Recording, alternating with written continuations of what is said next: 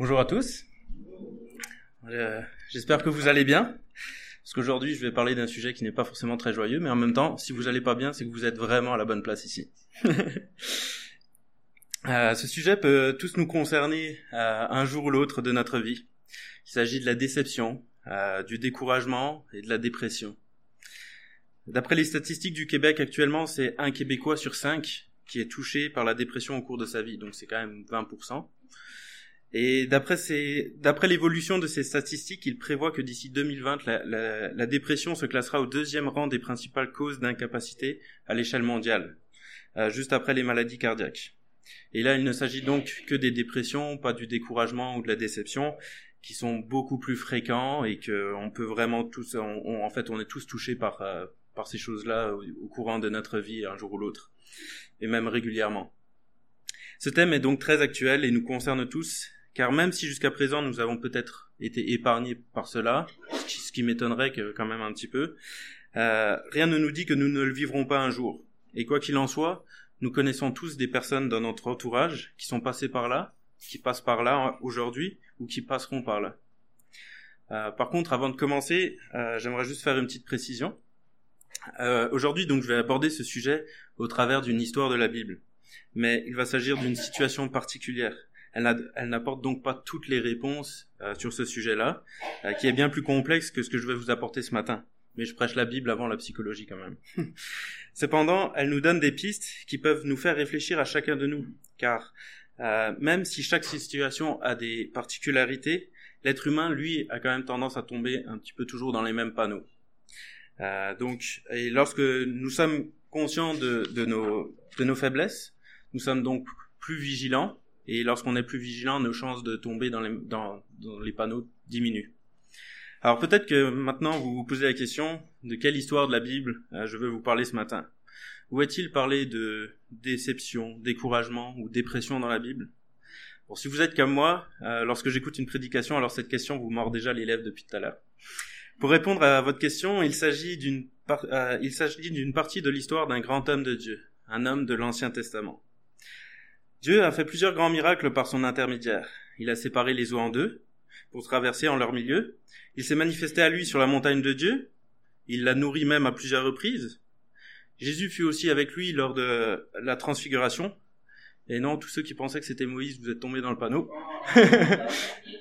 C'est ça. Il a arrêté euh, de faire pleuvoir sur Israël pendant trois ans. Il a fait descendre le feu du ciel pour allumer un holocauste qui avait été imbibé d'eau à trois reprises. Il s'agit donc du prophète Élie. Élie, ce grand homme de Dieu, est passé par une, par une période de déception, une période de découragement, une période de dépression. Non pas trois périodes différentes, mais euh, ces trois sentiments dans, dans, la, dans la même période. Regardons maintenant son histoire. Donc on va commencer par le contexte. Donc en 1 roi 17, on voit Élie qui s'adresse au roi d'Israël, Akab pour lui annoncer une sécheresse euh, comme jugement de Dieu en raison du mal qu'il avait fait et de l'idolâtrie du peuple d'Israël. Donc voici ce qu'il lui dit. L'Éternel est vivant, le Dieu d'Israël dont je suis le serviteur. Il n'y aura ces années-ci ni rosée ni pluie, sinon à ma parole. Alors trois ans plus tard, en pleine famine, à cause de la sécheresse, euh, Élie retourne voir Akab, donc le roi d'Israël, sur l'ordre de Dieu. Bien des jours s'écoulèrent et la parole de l'Éternel fut ainsi adressée à Élie dans la troisième année. Va, présente-toi devant Akab, et je ferai tomber de la pluie sur la surface, face du sol. Et Élie alla pour se présenter devant Akab. La famine était grande en Samarie. À peine Akab aperçut-il Élie, qui lui dit, Est-ce toi qui jettes le trouble en Israël? Élie répondit, Je ne trouble point Israël, c'est toi, au contraire, et la maison de ton père, puisque vous avez abandonné les commandements de l'Éternel et que tu es allé auprès des Baals. Les Baals, c'est donc les, les, les, les idoles. Fais maintenant rassembler tout Israël auprès de moi, à la montagne du Carmel, et aussi les quatre cent cinquante prophètes de Baal et les quatre cents prophètes d'Astarté qui mangent à la table de Jézabel. Sacré tablé quand même. Akab fit donc euh, selon ce qu'Élie lui demanda. Une fois tout le monde réuni, Élie lança un défi à tous les prophètes. Voici ce qu'il dit. Je suis resté seul des prophètes de l'Éternel, et il y a 450 prophètes de Baal. Que l'on nous donne deux taureaux, qu'ils choisissent pour eux l'un des taureaux, qu'ils le coupent par morceaux, et qu'ils le placent sur le bois sans y mettre le feu. Et moi je préparerai l'autre, et je le placerai sur le bois sans y mettre le feu. Puis invoquez le nom de votre Dieu, et moi j'invoquerai le nom de l'Éternel. Le Dieu qui répondra par le feu, c'est celui-là qui sera Dieu. Et tout le peuple répondit en disant, C'est bien.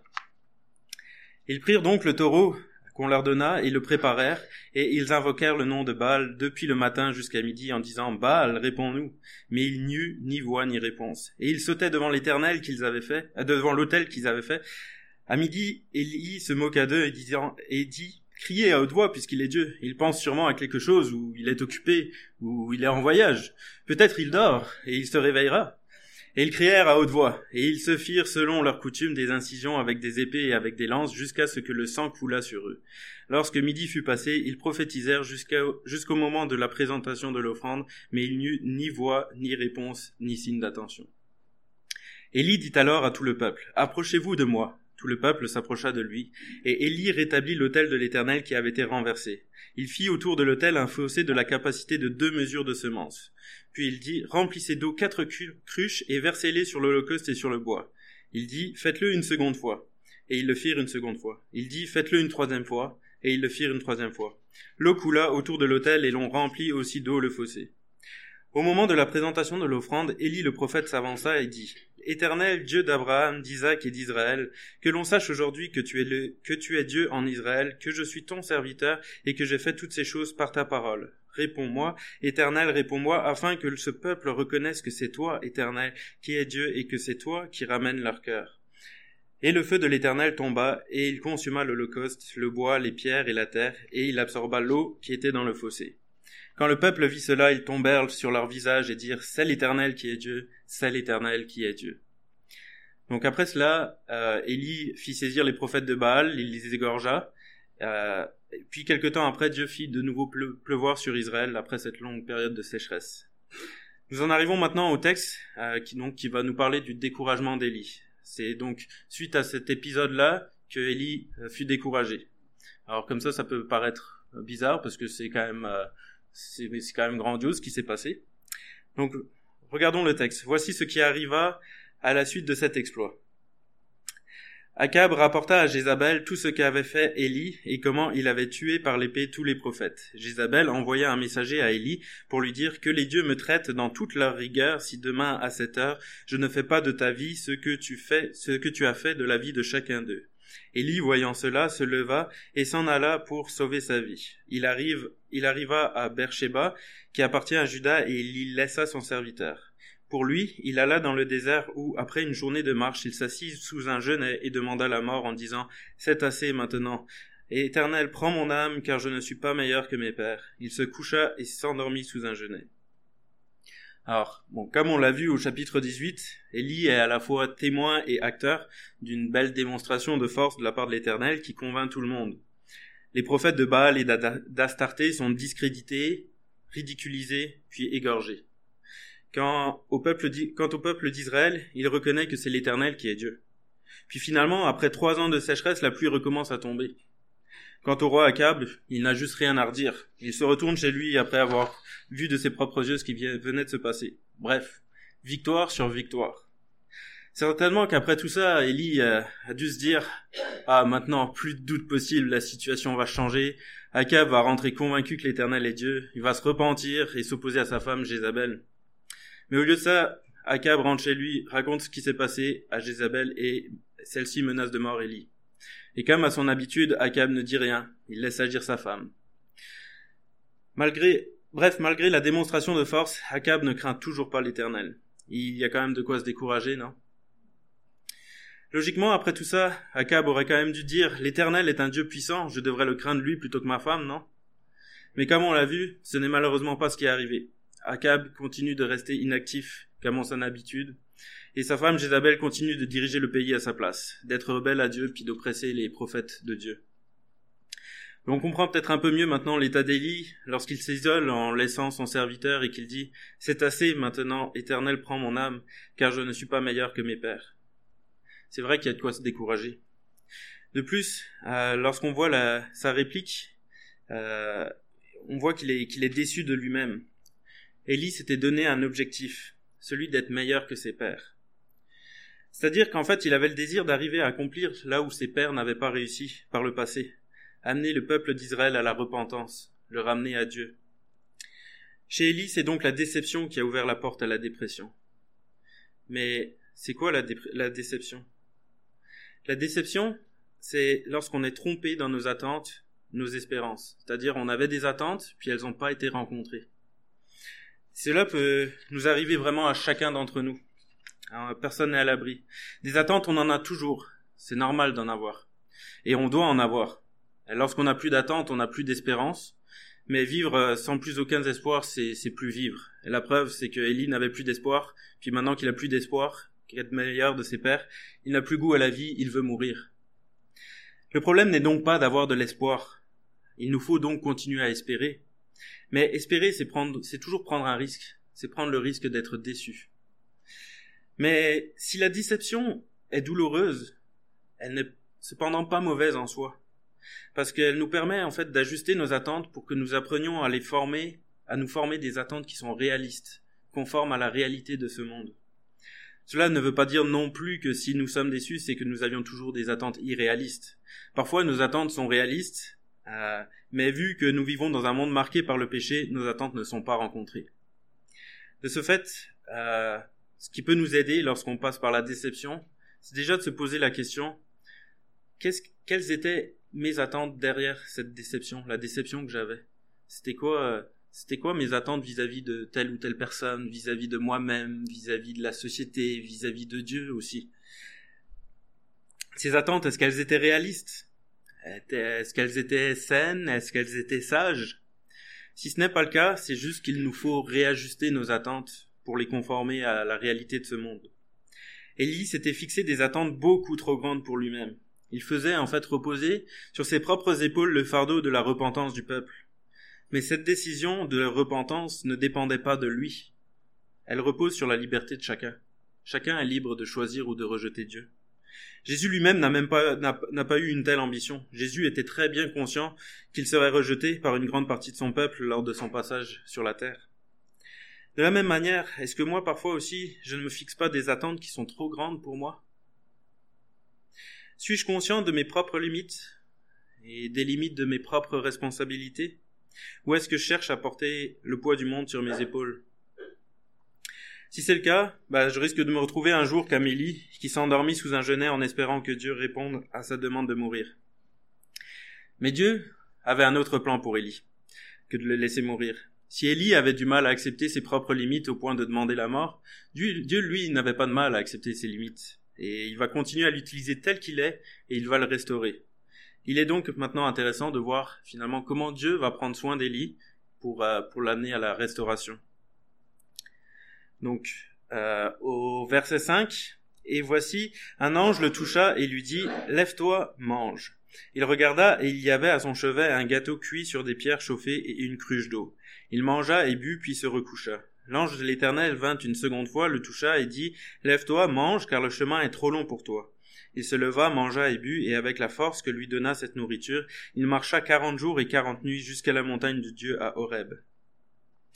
Alors, comme nous le verrons tout à l'heure, Dieu aura des choses à lui dire, des choses à lui faire comprendre. Mais là, c'est visiblement pas le moment. Élie est découragé, épuisé, à bout de force. Et bien souvent, en fait, quand le moral n'est pas bon, cela nous vide généralement de toute notre énergie, même notre énergie physique. Et Dieu le sait très bien. Et c'est probablement pourquoi l'ange de l'Éternel va premièrement à deux reprises donner à manger à Élie, pour qu'il récupère des forces avant de pouvoir, euh, pour pouvoir être capable d'affronter le, long chemin qui se trouve devant lui. Alors est-ce que par le long chemin qui se trouve devant lui, l'ange de l'Éternel faisait allusion au mont Horeb? Euh, Est-ce qu'il lui demandait d'aller au mont Horeb? On le sait pas. Nous ne le savons pas vraiment. Mais quoi qu'il en soit, c'est la route qu'Élie a prise pour aller vers le mont Horeb, qui, ne, qui serait en fait un autre nom pour, euh, pour désigner le mont Sinaï, là où Dieu a conclu son alliance avec le, le peuple d'Israël. En tout cas, euh, on ne sait pas si c'est l'Éternel qui lui a demandé d'aller là-bas, mais il est certain que ce n'est pas par hasard qu'Élie a décidé de prendre ce chemin. Le fait qu'il marcha pendant 40 jours et 40 nuits nous, euh, nous montre qu'en fait c'était euh, ça, ça rappelle en fait les 40 ans qu'a passé le peuple d'Israël dans le désert. Et, euh, et, nous montre que pour lui c'était une marche à caractère spirituel, puisqu'en réalité, d'après la distance à parcourir pour atteindre le mont Horeb, une quinzaine de jours lui aurait suffi. Donc probablement donc Élie a pris ce temps pour méditer, pour crier à Dieu et déposer le fardeau qu'il avait sur son cœur, puis peut-être réfléchir à, l'alliance qui avait été conclue entre Dieu et Israël. Et euh, lorsque notre morale est au plus bas, cela peut aussi être bon pour nous de prendre du temps pour méditer sur notre situation et de la confronter avec la parole de Dieu. Alors j'ai bien dit prendre du temps pour méditer sur notre situation et la confronter avec la parole de Dieu. Faire attention à pas broyer du noir parce que c'est notre tendance à ce moment-là. On va tomber dans un dans un cycle euh, oh, personne ne m'aime, personne m'écoute, il y a jamais personne pour moi, etc.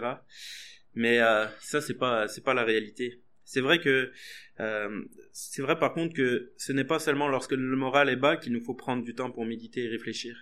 Mais c'est surtout quand le moral est bas, c'est le, moral est bas, c'est quand le moral est bas, c'est justement un cri d'alarme pour nous dire que qu'il faut aller nous ressourcer dans la présence de Dieu, rechercher les réponses à nos questions, qu'il y a quelque chose qui cloche. Et cela même si au début Dieu nous semble lointain, silencieux ou absent. Parce que souvent, dans ces moments-là, bah, on a l'impression que même Dieu n'est plus là. Parce que justement, on a des, on a des événements autour de nous qui, qui nous découragent. Pour Élie, d'ailleurs, ce n'est que quarante jours plus tard, une fois arrivé à Horeb, que Dieu s'est manifesté à Élie. De la même manière, nous aussi, lorsqu'on passe par l'épreuve, nous pouvons nous sentir coupés de Dieu, croire qu'il est absent ou désintéressé de notre vie. Mais dans ces moments-là, nous ne devrions pas nous fier sur nos sentiments, mais sur la parole de Dieu qui nous promet que Dieu est à nos côtés, même dans les moments de détresse. Voici quelques versets qui le, prouvent. Euh, un psaume de David bien connu. Euh, Quand je marche dans la vallée de l'ombre de la mort, je ne crains aucun mal, car tu es avec moi. Euh, encore Jésus qui nous disait juste avant de, de, de, de repartir, il l'a dit à ses disciples, Et voici je suis avec vous tous les jours jusqu'à la fin du monde. Un autre psaume, Dieu est pour nous un refuge et un appui, un secours qui ne manque jamais dans la détresse. Les paroles aussi de, du, du prophète Nahum qui dit L'Éternel est bon, il est un refuge de jour de la détresse. Un autre psaume L'Éternel est près de ceux qui l'invoquent, de tous ceux qui l'invoquent avec sincérité. Il accomplit les désirs de ceux qui le craignent, il entend leurs cris et il les sauve. Par contre, là, on voit des conditions quand même. La condition, c'est de l'invoquer avec sincérité. Est-ce que quand on l'invoque, on l'invoque toujours avec sincérité? Est-ce qu'on recherche vraiment sa face ou on veut juste se plaindre, avoir de la pitié? Est-ce qu'on recherche vraiment avoir les réponses de Dieu? Ça c'est c'est pas euh, si on est honnête, c'est pas toujours le cas. Puis euh, il y a une deuxième condition aussi, c'est de ceux qui le craignent. Est-ce que je crains Dieu? Est-ce que je, je, cherche vraiment à, à lui obéir? Est-ce que est-ce qu'il est mon Seigneur? Est-ce que est-ce qu'il est le maître de ma vie? Donc tout ça, c'est des choses euh, pour si on veut si, si on veut avoir son secours aussi, ben on a une partie à faire. Un autre psaume encore, L'Éternel est près de ceux qui ont le cœur brisé, et il sauve ceux qui ont l'esprit dans l'abattement. Le malheur atteint souvent le juste, mais l'Éternel l'en délivre toujours. Là encore une fois, il n'est jamais dit que le juste n'aura pas de malheur, il est dit le malheur atteint souvent le juste. Donc on ne devrait jamais être étonné de passer par l'épreuve, c'est pas que Dieu n'est pas là, et nous l'a dit, le malheur atteindra souvent le juste. Mais on a une assurance par contre, c'est que l'Éternel l'en délivre toujours. Mais il délivre qui? Il délivre le juste. Donc on a été justifié à partir du moment où on a donné sa vie à Dieu. Donc là on a été justifié et, donc on est considéré comme juste, mais aussi après à nous de marcher aussi dans la justice de Dieu avec, euh, avec sincérité. Mais il est vrai, comme Élie, bien souvent nous avons euh, tout de même cette responsabilité de partir à sa recherche. Élie a marché 40 jours et 40 nuits dans le désert avant de rencontrer Dieu. Euh, il nous faut aller chercher sa présence, aller chercher la réponse à nos questions. Dieu est quelqu'un qui se laisse trouver, mais nous, on a cette responsabilité d'aller le chercher. C'est euh, Dieu qui disait à, travers le, le, prophète Jérémie, Vous me chercherez et vous me trouverez si vous me cherchez de tout votre cœur. Est-ce que lorsque mon moral n'est pas bon, est-ce que je pars à la recherche de Dieu? Ou est-ce que je ne fais juste que broyer du noir Me lamenter et pleurer sur mon sort? Si nous sommes honnêtes, euh, parfois nous ne le recherchons pas toujours. Parfois, on aime se persuader en fait qu'on est abandonné de tous, même de Dieu. Et que personne nous aime parce qu'on a juste envie en fait de se plaindre et de se considérer comme victime, mais peut-être plus profond que ça, on a en fait envie euh, de la pitié des autres. Euh, mais il y a un danger à ça, c'est que en fait on profère des mensonges dans ce temps-là. On va dire personne ne m'aime, personne, euh, personne se soucie de moi, il y a jamais personne pour moi. Mais tout ça, c'est des mensonges, c'est pas vrai. Puis en fait, à force de proclamer ces mensonges, eh ben, on les croit vraiment, puis après, on est vraiment dans l'abattement. Alors je dis pas que c'est le cas de, certains d'entre vous, mais je dis juste que parfois ça peut nous arriver de tomber dans cette attitude. Est-ce que c'est pas vrai? On a tous cette tendance un petit peu. Alors, si l'on voit que ça nous arrive, souvenons-nous de cela. Il nous faut être actifs et rechercher la face de Dieu honnêtement. Qu'est-ce que Dieu veut me dire à travers cette épreuve? Que veut-il me communiquer? Que veut-il m'apprendre? C'est quoi les leçons que je dois apprendre à travers cette épreuve? Visiblement, Élie a recherché la face de l'Éternel et il est allé jusqu'à la montagne sainte pour le rencontrer. Et Dieu, comme à son habitude, a entendu son cri et il s'est manifesté à lui. Regardons donc la suite du texte. Élie arrive donc à la montagne de Dieu et entre probablement dans la même caverne où s'est tenu Moïse quelques années plus tôt. Alors Dieu s'adresse maintenant à lui par cette question. Que fais-tu ici, Élie On va juste boire un petit peu.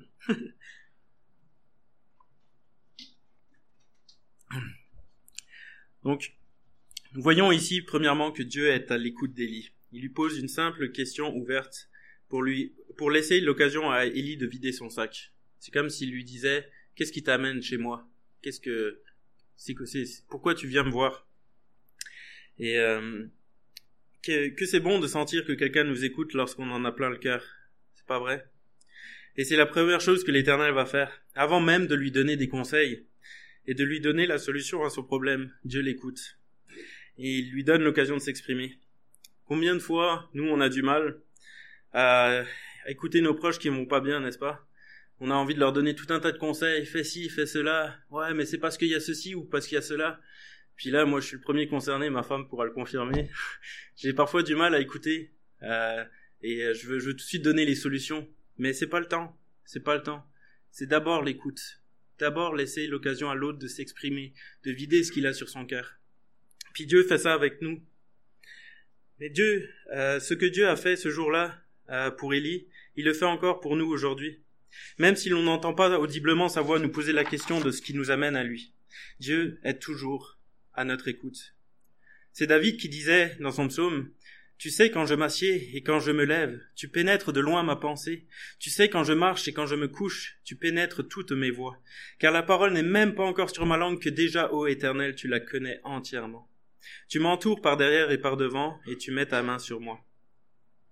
N'hésitons donc pas à lui ouvrir notre cœur lorsque celui-ci est chargé de douleur, de peine et de souffrance car nous savons que Dieu nous écoute, comme il l'a fait avec Élie. Regardons d'ailleurs la réponse d'Élie à cette porte ouverte que Dieu lui a donnée pour vider son cœur. J'ai déployé mon zèle pour l'Éternel, le Dieu des armées, car les enfants d'Israël ont abandonné ton alliance, ils ont renversé tes autels et ils ont tué par l'épée tes prophètes. Je suis resté moi seul et ils cherchent à m'ôter la vie.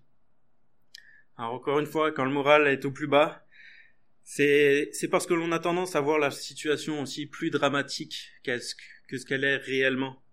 À force d'être confronté finalement aux événements négatifs ou à la déception qui ont pris place autour de nous, notre vision de la réalité est déformée et nous ne voyons plus que nos propres efforts euh, qui ne semblent même pas aboutir. Mais en réalité, Élie n'était pas seul et il l'avait entendu puisque Abdias, dans le chapitre précédent, lui avait dit ceci N'a-t-on pas dit à mon Seigneur ce que j'ai fait quand Jézabel tua les prophètes de l'Éternel? J'ai caché cent prophètes de l'Éternel, cinquante par cinquante, dans une caverne, et je les ai nourris de pain et d'eau. De plus, comme on va le voir tout à l'heure, Dieu dira aussi à Élie, mais je laisserai en Israël sept mille hommes, tous ceux qui n'ont point fléchi les genoux devant Baal et dont la bouche ne l'a point baisé. Ça veut dire qu'il y a sept mille hommes qui, ne sont pas allés voir les idoles, qui ne sont pas allés voir les Baals. Élie n'était donc pas seul, comme il le prétendait ou le croyait et tout Israël n'avait donc pas abandonné l'alliance de Dieu. Cependant, si, euh, si Élie se trompait sur ce point-là, il est vrai qu'Élie a par contre déployé tout son zèle pour l'Éternel, comme il l'a prétendu. Regardez les belles démonstrations qu'il a faites pour montrer que Dieu est tout puissant et que rien ne l'arrête. Il a fait venir une sécheresse de trois ans euh, sur le pays. Il a fait descendre le feu du ciel devant tout Israël, tout en ridiculisant Baal, Astarté, ainsi que leurs prophètes qu'il a égorgés euh, par la suite. Bref, Élie n'a donc pas lésiné sur les moyens qu'il a effectivement déployés pour servir l'Éternel. Mais maintenant, Dieu veut amener Élie plus loin. Il veut lui montrer un autre moyen par lequel il se révèle. Une manière qu'Élie ne semble pas encore avoir comprise. Voici comment Dieu répondit à Élie. L'Éternel dit, Sors et tiens-toi dans la montagne devant l'Éternel. Et voici l'Éternel passa, et devant l'Éternel il y eut un vent fort et violent qui déchirait les montagnes et brisait les rochers. L'Éternel n'était pas dans le vent. Et le vent, euh, et, et après le vent, ce fut un tremblement de terre. L'Éternel n'était pas dans le tremblement de terre. Et après le tremblement de terre, un feu. L'Éternel n'était pas dans le feu. Et après un feu, après le feu, un murmure doux et léger. Quand Élie l'entendit, il s'enveloppa le visage de son manteau, il sortit et se tint à l'entrée de la caverne. Et voici une voix lui fit entendre ces paroles. Que fais-tu ici, Élie? Donc d'après ce passage, où est-ce que se trouvait l'Éternel? Est-ce qu'il se trouvait euh, dans le tremblement de terre? Est-ce qu'il se trouvait dans le vent? Est-ce qu'il se, il se retrouvait euh, dans le feu qui descendait du ciel? Non. Il se retrouvait dans un murmure doux et léger.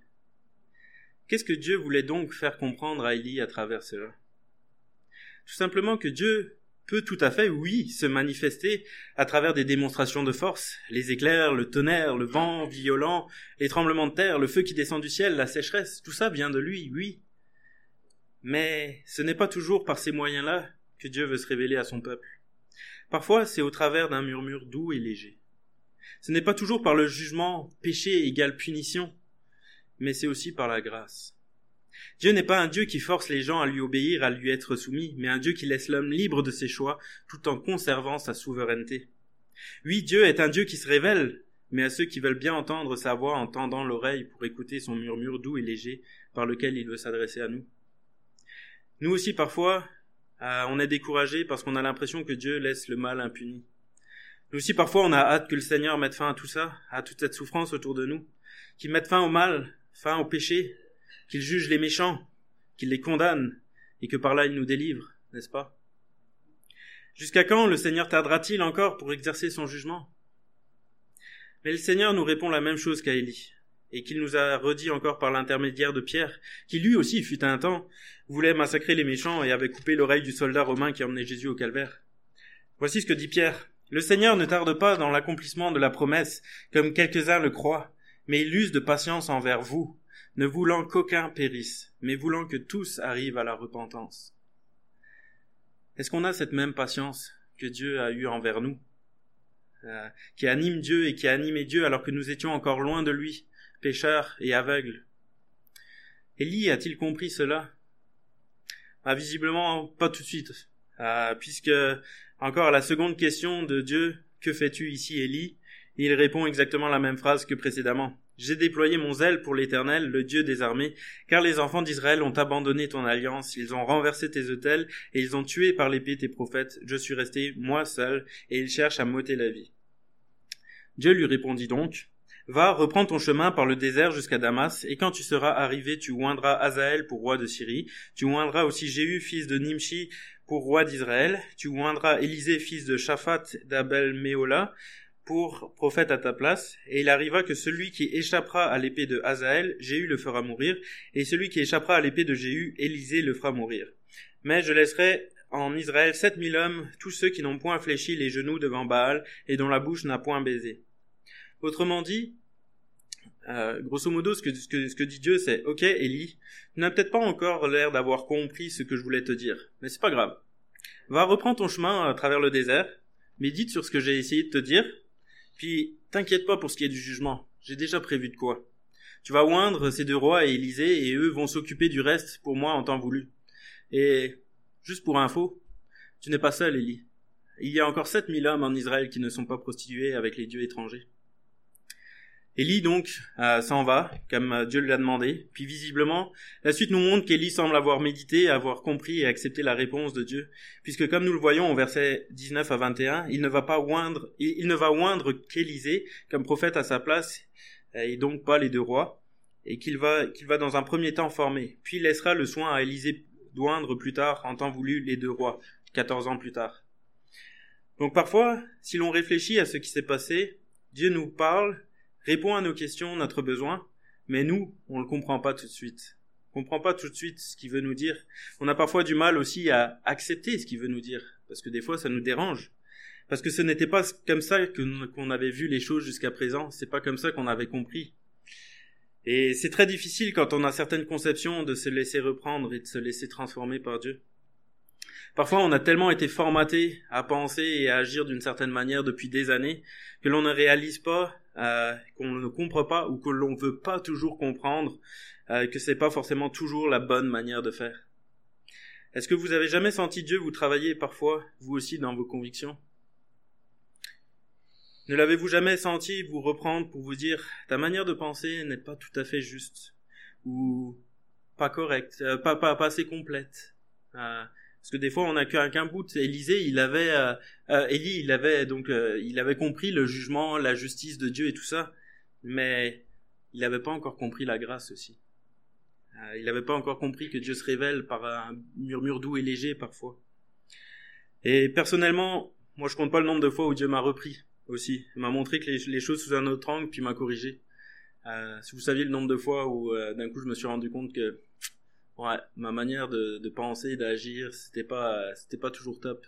Et pourtant, j'en étais convaincu.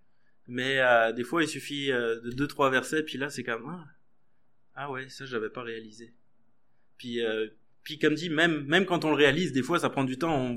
Il y, y, a des choses, ça nous dérange.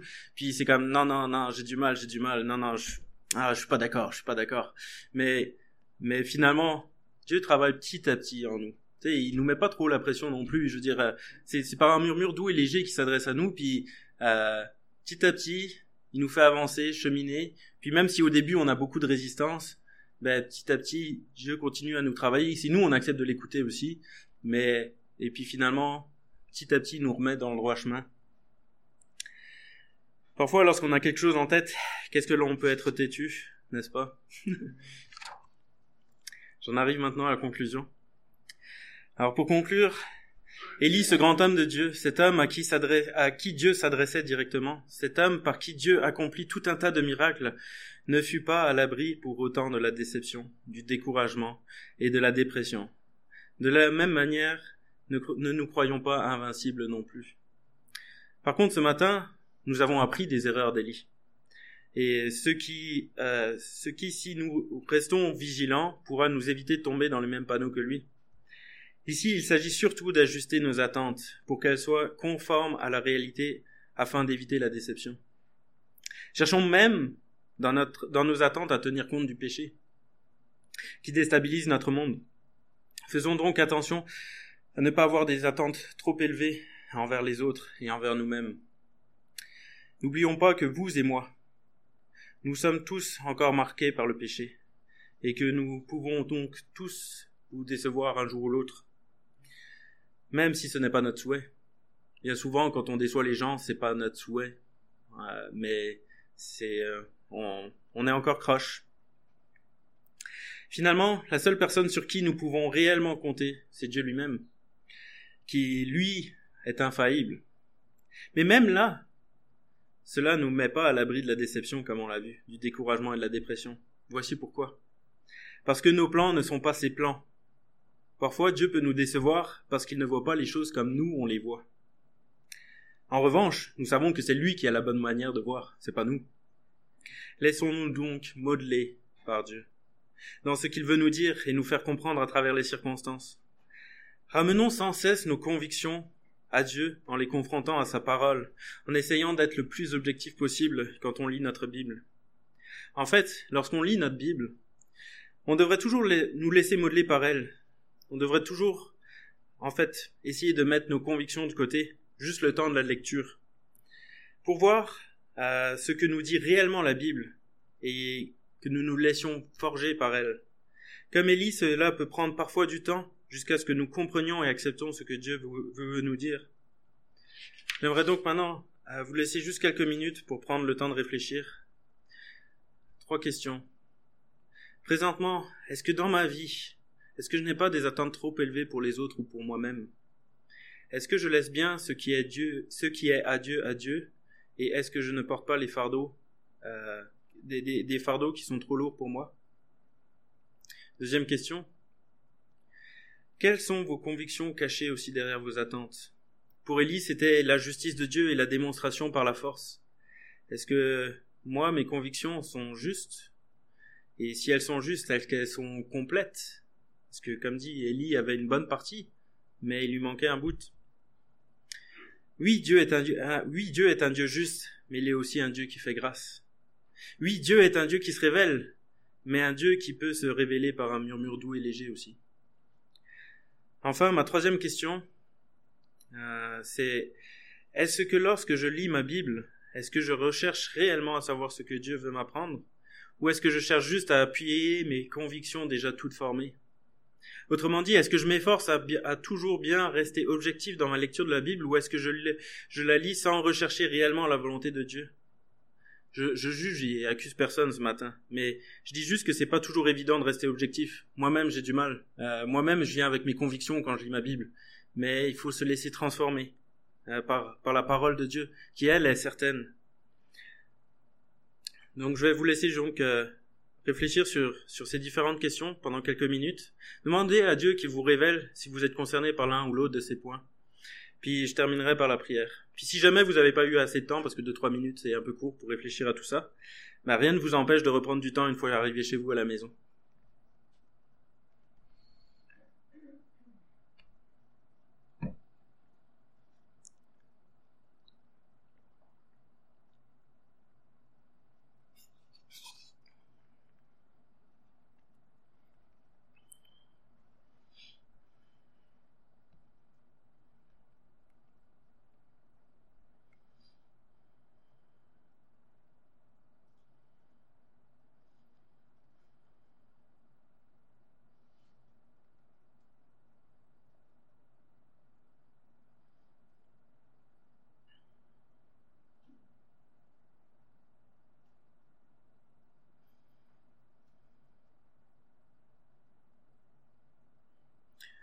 Merci Seigneur pour, euh, pour ta grâce. Merci parce que tu es patient envers nous.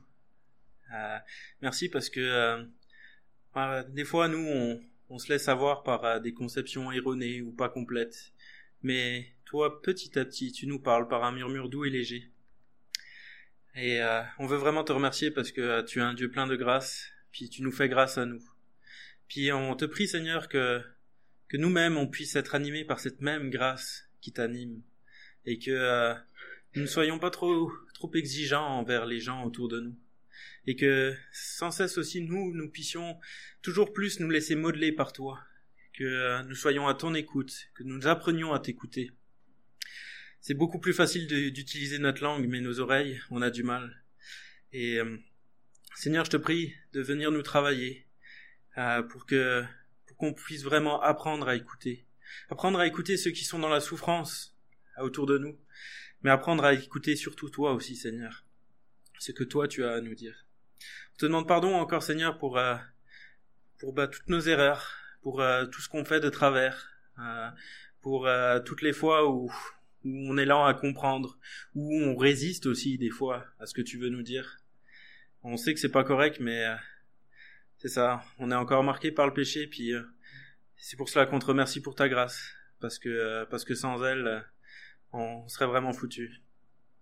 Et merci Seigneur pour ton amour, que vraiment cet amour que tu as pour nous puisse grandir en chacun de nous aussi, et de manière à ce qu'on puisse être porteur de ces messages d'amour autour de nous, puis que on puisse euh, avoir la, même attitude que toi tu as eu envers nous, que l'on puisse avoir cette même attitude envers les autres et envers les non-croyants. Merci Seigneur pour tout. En ton nom, Seigneur. Amen.